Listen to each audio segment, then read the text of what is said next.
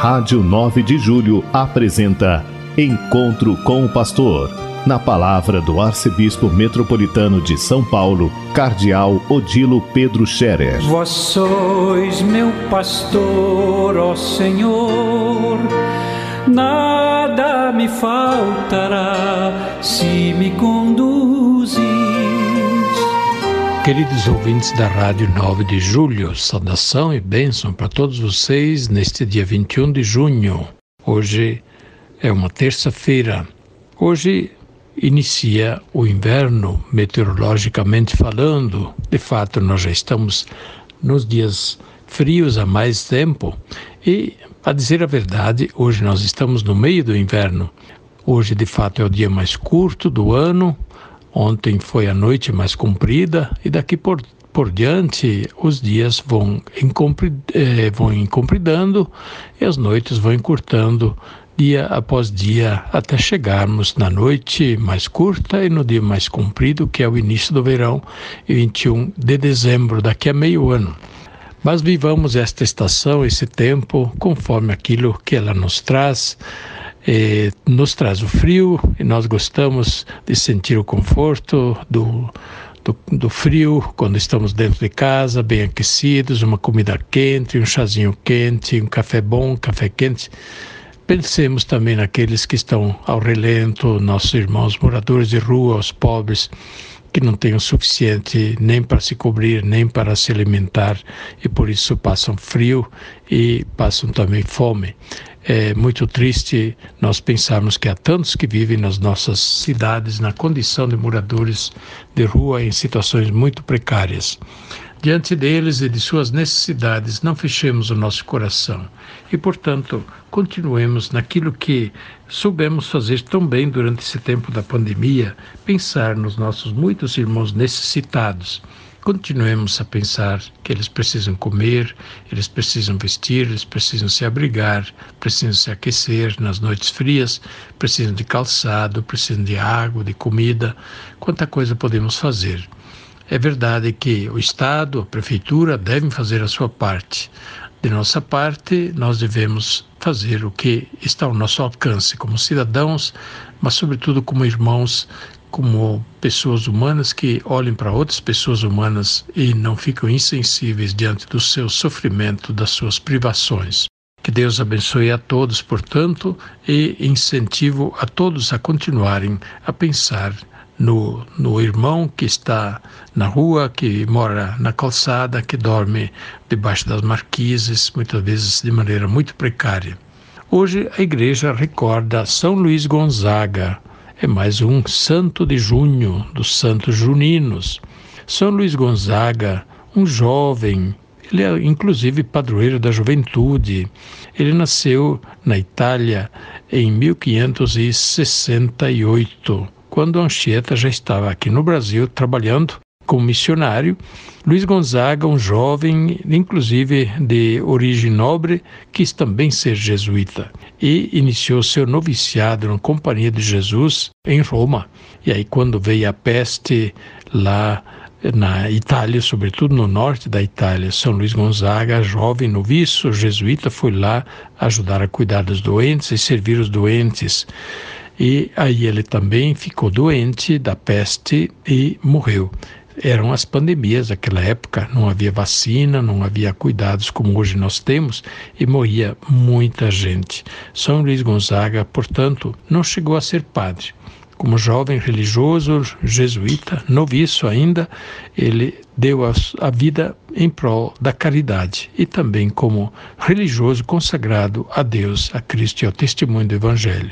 São Luís Gonzaga interceda por nós Interceda por nossa juventude, tanta juventude boa, mas também tanta juventude buscando, muitas vezes batendo a cabeça nas situações mais complicadas, que todos possam encontrar o caminho da sua realização, o caminho que seja bom, sadio para eles e também para a comunidade, para a humanidade. Os jovens devem viver para poderem contribuir com sua parte para a construção da cidade, construção da sociedade.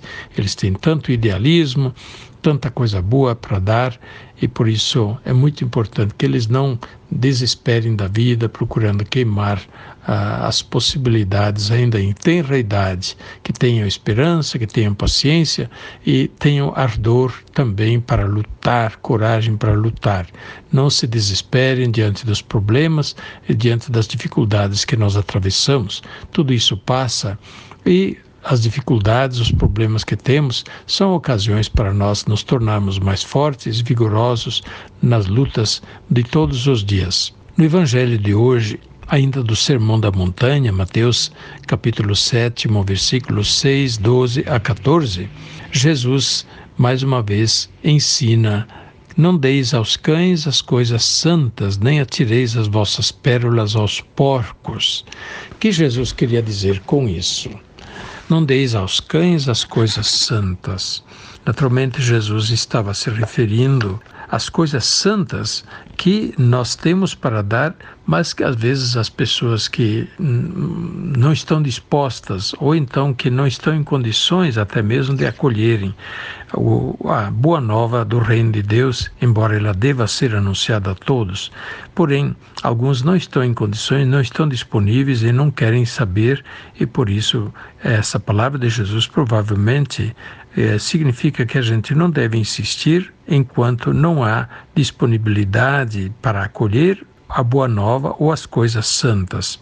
Tudo quanto quereis que os outros vos façam, fazei também vós a eles. Esta é a máxima, isto é, a frase, né, o ditado universal das religiões que indica aquela via média que todos nós devemos conhecer, não fazer aos outros aquilo que não gostaríamos que fizessem a nós. Esta é a lei moral mais simples, a lei moral mais simples, não fazer aos outros aquilo que não gostaríamos que fizessem a nós. Portanto, o respeito, a retidão no trato com as pessoas. Como é importante a gente recordar isso também em nossos dias quando parece que as pessoas acabaram virando objetos é, para usar, outras vezes o próximo é visto como um adversário, como um inimigo a ser eliminado, outras vezes é, o próximo é visto como uma oportunidade para que a gente passe por cima, cresça, né? Existe, infelizmente, uma maneira muito individualista e egoísta de olhar a convivência. Jesus, porém, mostra para uma convivência sadia, uma convivência do altruísmo, da generosidade, da fraternidade. Procuremos também nós viver assim, porque desta forma nós estaremos também conquistando o prêmio para nós. Jesus ainda afirma nesse trecho que hoje nós lemos: Entrai pela porta estreita, porque larga é a porta e espaçoso é o caminho que leva à, à perdição, e muitos são os que entram por ele. Mas como é estreita a porta e apertado o caminho que leva à vida, e como são poucos os que o encontram. Esta palavra de Jesus, é, de um lado, é uma advertência é, o caminho que leva à vida é apertado, não é o caminho de todas as facilidades. Nós queremos muitas vezes hoje todas as facilidades.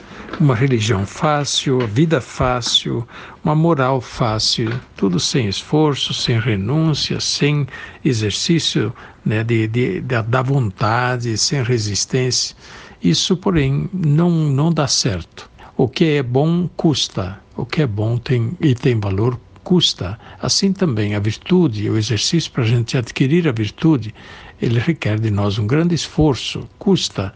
E, é, por outro lado, é, a gente alcançar os valores mais altos da vida, é, isso tem o seu preço e, portanto, custa. Por isso, Jesus diz: o caminho é apertado, o caminho é em subida. E poucos o escolhem, porque preferem o caminho mais largo. O lamento de Jesus é muito sério quando ele diz: é, é muito larga a porta que leva à perfeição e quantos são os que entram por ela. Infelizmente, entrar pela porta da perdição é o mais fácil, é o mais atraente, talvez, que promete facilidades. Estejamos sempre atentos, desconfiemos de uma religião que só promete facilidades, que não chama à conversão, que não chama a praticar os mandamentos da lei de Deus, que não chama a tomar a cruz e seguir Jesus Cristo. Se é que se fala isso em nome de Jesus e do Evangelho, estão falseando o ensinamento de Jesus e do Evangelho. Estejamos muito atentos. Não se pode baratear a palavra de Jesus e nem é, contradizer aquilo que Jesus ensinou. E Jesus ensinou que é preciso se esforçar, dedicar para poder entrar no reino de Deus e para ter parte com Ele. Que Deus abençoe a todos, continuemos firmes e fiéis em todos os momentos de nossa vida. Eu recomendo a todos de novo, lembremos que na próxima sexta-feira nós comemoraremos a festa do Sagrado Coração de Jesus. E, para tanto, vamos nos preparando e recomendo a todos participar da missa. É também o dia de oração pela santificação dos sacerdotes, próxima sexta-feira. A bênção de Deus Todo-Poderoso, Pai, Filho e Espírito Santo, desça sobre vós e permaneça para sempre. Amém. A Rádio 9 de Julho apresentou Encontro com o Pastor, na palavra do Arcebispo Metropolitano de São Paulo, Cardeal Odilo Pedro Scherer. Vós sois meu pastor, ó Senhor, nada me faltará se me conduz